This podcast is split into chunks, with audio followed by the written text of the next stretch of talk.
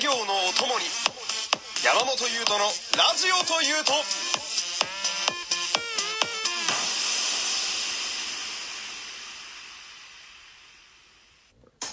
山本優斗のラジオというと第34回よろしくお願いします。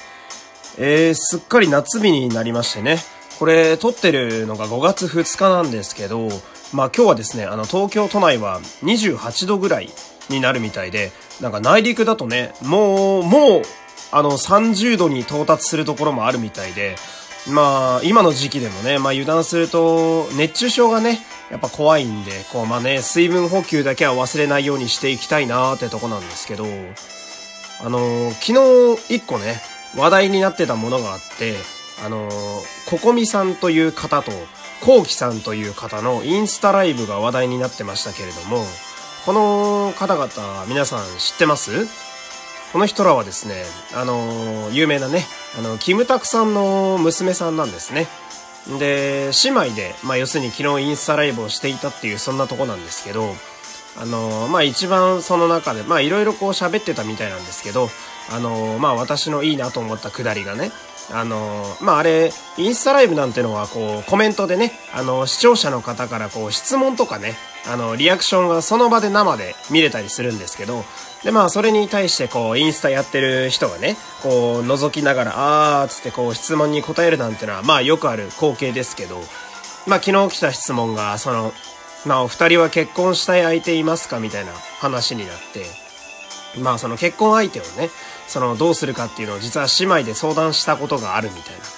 な。んで、まあ二人の結論としては、あのあの子たちはね、あの、お父さんのことをトトって言ってるみたいなんですけど、あの、トトよりかっこいい人っていう条件らしくてね、あの、キムタクよりかっこいい人じゃないと、あの姉妹とは結婚できないんですよ。まあ、あの、そもそもね、あの、容姿が、あの、大変優れていて、もう遺伝子の凄さをまざまざと見せつけられてる姉妹なんですけど、まあ、それに加えてね、あの、親父さんを超えるかっこよさを身につけないと、あの子たちにたどり着けないという、そんな奴いないよっていうそうツッコミがまあ、そのインスタライブ中にもバンバン来てたみたいなんですけど、まあね、話は全然変わりまして、今日はね、あのちょっと攻略本の話をしたくって、あのまあ今ね、あの家にいなきゃいけないっていうことで結構ね、本を読む方も多いと思うんですよ。で、僕もね、あの、読書は、まあ普段から結構、あの、ジャンル問わず、まあ、新書を読んだりとか、ビジネス書、ビジネス書ね、えー読んだりとかね、まあ小説読んだりとか結構ね、あのまあ食わず嫌いで割と何でも読んじゃうんですけど、その中でね、あのゲームの攻略本を読むのがものすごく好きなんですよ。で、まあ、いつからこうなったのかなって思うとね、実は子供の頃からだったみたいで、あのー小学校の頃からね、あのゲームの攻略本読むのが僕は好きで、で、まあね、あの、ちょいちょい言ってますけれど、まあゲームが昔からものすごく好きなんですよ。ほんで、まあそれの影響で攻略本も好きになったんですけど、その、まあ僕、子供の僕としては、その、まあゲーム、まあ一個例えばやり始めたとして、じゃあまあポケモンにしましょうか。ポケモンを一個やり始めたら、その四六時中ポケモンのことを考えていたくなるわけですよ。まあね、あの、こう、その世界観にずっと浸っていたいというか、で、子供なんてのは、まあ僕もそうでしたけど、その一個夢中になることがあると、まあ本当に頭の中がもうそれしかなくなっちゃうぐらいね。なんで、あの、なるべくこう、ずっとその世界観から離されたくないというか、ずっといたいっていう思いがあったんですけど、まああの、うちはね、あの、親父がね、大変ゲームが嫌いでね、あの、まああの、親父の前では、まずゲームがまともにできないわけですよ。なんで、まあ、親父がね、あの、仕事から帰ってくるギリギリまで、まあ、弟とゲームするわけなんですけど、弟とね、あの、こう、目を、こう、目くばせしてね、あの、ドアの音がガチャガチャってなったら、あの、その場で消して、あの、さも何もしてなかったかのようにこう出迎えるっていう、まあ、それがね、あの、山本家の日常だったわけですけれども、あの、あれですよ、あの、全国のね、お子さんがいる親御さんの皆様、私もあのね、自分のことのように刻んでおきたいと思うんですけれども、これが嫌いだっつって、あの、子供に禁止ばっかさせるとね、あの、反動でやたらそれが好きになるんでね、あの、子供の頃にゲーム、漫画、アニメを禁じられた人はみんな漏れなくオタクになっているというね、あの、私調べのデータがありますので、まあそれはね、完全に今脇道それましたけれど、まあね、その、だから、ゲームがね、なかなか親の前でできないと。でも、でもそれでもやっぱり頭の中はそのやってる世界観のままでいたいわけですよ。そんな時に役立ってくれたのが、まあゲームの攻略本なんですね。あの、まあ、攻略本以外でもね、あの、ゲームの説明書とか読むの好きだったんですけど、説明書もね、こう画面とか映ったり、キャラクターが載ってたりするもんなんですよ。なんで、まあ、あれを見ながらっていうのもあるんですけど、よりそれ以上にね、こう濃密にいろんな情報が書いてあるのが、まあ、攻略本というわけで。で、まあその寝る前とかね、あの攻略本じーっとあの読んだりするのが割と日課だったんですけど、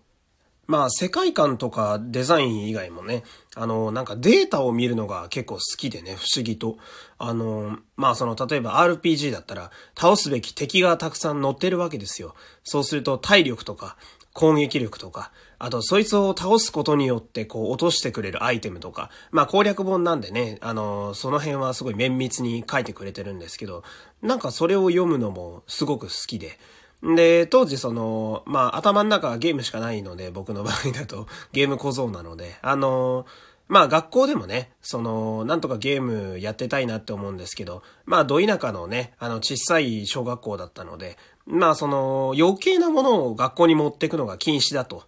まあ今そんなことあんまないと思うんですけど、まあ当時はそんな感じでね。そうするとあの、僕は自由帳でね、あの、絵描くの好きだったんですけど、だんだんこう、まあ描いてる絵とかがね、あのゲーム寄りになっていって、で、いつしかあの、自由帳で RPG を作るようになってね、まああの、こう一緒にいるクラスの奴らとかをこう巻き込みながら、あの、ゲームマスターみたいになってね、今思うと、まああれが自分でゲーム作ったりする RPG 作るとか、その辺の私の中での原点なような気もしないでもないですけど、で、まあ今はそうでもないんですけど、まあその時ね、まあゲーム嫌いっていうのもあるけど、親父がとにかく厳しくてね、まあ俺からしたら怖い人だったんですけど、あの、その、まあ親父への、なんでしょうね、ささやかな抵抗と言いますか。あの、攻略本をね、買うんですけど、その買った攻略本がね、あの、辞書とか、国語辞典並みにでっかい攻略本を買って、あの、見せつけるように置いておいたことがあって、まあ、あの、多分当時の僕としては、その、お前が読んでる本よりも分厚くて、かつ重い本を俺は読んでるんだよっていう、まあ今思うと どこで勝負してんだよっていう話なんですけど まあそういう抵抗したこともあったり、ちなみにあの、モンスターハンターシリーズのね、あの、攻略本です。今でもあの、ものすごく分厚いので、興味がある方はね、あの、ブックオフの攻略本コーナーなんか行ってみると、一発でわかるぐらい分厚いので そうそうそう。まあそんなこともあったり。でね、この当時から、あの、まあ、今もそうなんですけど、この攻略本を読むのが好きっていうのが、今の仕事にも結構生きてて、まあ、そう考えると意外と馬鹿にできないなって思うのが、僕その、たまにね、えー、台本を書いてくれっていう仕事をもらうことがあるんですよ。まあ、そんなにめちゃくちゃ数もらうわけではないんですけれど、で、大体そのいただく台本、まあ、こういう風に書いてくれっていうのが来るのが、まあ、大体オーディションの台本なんですね。まあ、あの、養成所だったり、こう、事務所だったり、まあ、あんまりね、詳しく言うと あれなんですけど、まあ、大、大、大抵の場合、形式としては、だいたいキャラ、キャラクターね、あの、キャラクターを3つぐらい、まあ、考えて書いてくれっていう風に来るんですよ。で、そうすると、キャラクターが3つだと、まあ、オーディションだとその人のね、あの、まあ、幅を見たいので、どのぐらい何ができるのかっていうのを見たいので、大体あの、その、書かなきゃいけないキャラが全員別だったりするんですよ。で、そんな時にね、あの、攻略本、今でもあの、結構自分家の本棚には攻略本たくさん入れてるんですけど、そんな時にこう、どうしようかなって思って、こう、キャラの参考に結構今でも使うことが多くって、んで、まあ、まあ全部バトルものじゃなくても、例えばその攻略本に書いてあるキャラクターのセリフとかね、うーん、ちょっと、こいつはちょっと暑苦しいキャラクターに仕上げたいなって思った時に、どういうセリフがあるかなってパラパラってめくると結構こう、まあ、いいアイディアが浮かんできたりとか、その、まあ今だと結構参考書代わりにね、使うことが多くって、なのであの、まあ不思議なことにね、あの、やってないゲームの攻略本もブックオフとかで見つけていいなと思うと結構買っちゃうんですよ。で、やっぱ、まあ昔とね、中身はあんまり変わってないので、読んでて今でも結構楽しくって、なんでね、まあ今その家にいなきゃいけないっていう。で、あの、まあどうやって時間潰せばいいかわかんないっていう人も、まあね、あのね、変わったことだとは自分でも分かってるんですけど、その、昔プレイしたゲームとかのね、攻略本を読んでみ、見るとね、あの、こう、懐かしさとか、なんか不思議な感覚が戻ってくるので、あの、まあ、特にブックオフ、まあ今ね、空いてないとは思うんですけど、あの、アマゾンとかでね、あの、中古の攻略本変えたりするので、あの、もしね、あの、お暇な方はどうぞっていう今日はそんなお話なんです。